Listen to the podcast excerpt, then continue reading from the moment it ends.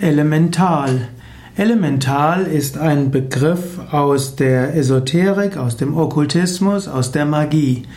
Elemental hat eine Bedeutung im System von Daskalos und auch in der Anthroposophie. Und auch Franz Bardon hat viel über Elementale und Elementare gesprochen. Ein Elemental besteht aus einer Gedankenform. Menschen, die an etwas besonders stark denken, schaffen damit eine Gedankenform in der Astralwelt und dieses Elemental hat dann seine eigene Dynamik. Das Elemental ist mit Kraft aufgeladen, beeinflusst den Menschen, kann aber auch andere Menschen beeinflussen. So ist also Elemental eine starke Gedankenform. Jedes Gefühl, jeder Gedanke, den der Einzelne aussendet, ist ein Elemental.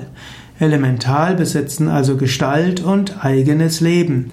Auch Swami Shivananda beschreibt in seinem Buch Gedankenkraft, Thought Power, die Elementale als äh, Gedanken, die ein eigenes Gewicht, eigene, eine eigene Farbe und Form haben und auch ein eigenes äh, Leben.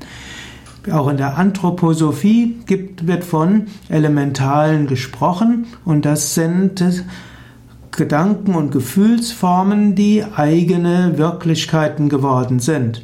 Der Mensch schafft selbst Elementale aus seinen Gedanken, lädt sie mit Prana, mit Lebensenergie auf und diese Wesenheiten können dann selbst wieder tätig werden.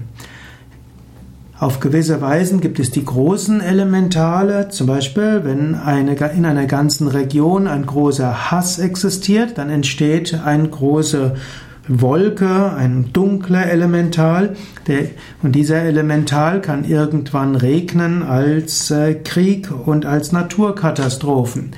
Und es gibt eben dann auch Menschheitsführer, die sich auf diese Elementale einstimmen und von diesen Elementalen große Energie und Charisma bekommen.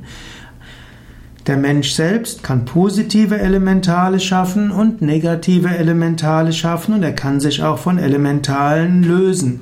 Wenn Menschen dem Elemental keine Energie mehr geben, dann werden sich diese Elementale wieder lösen.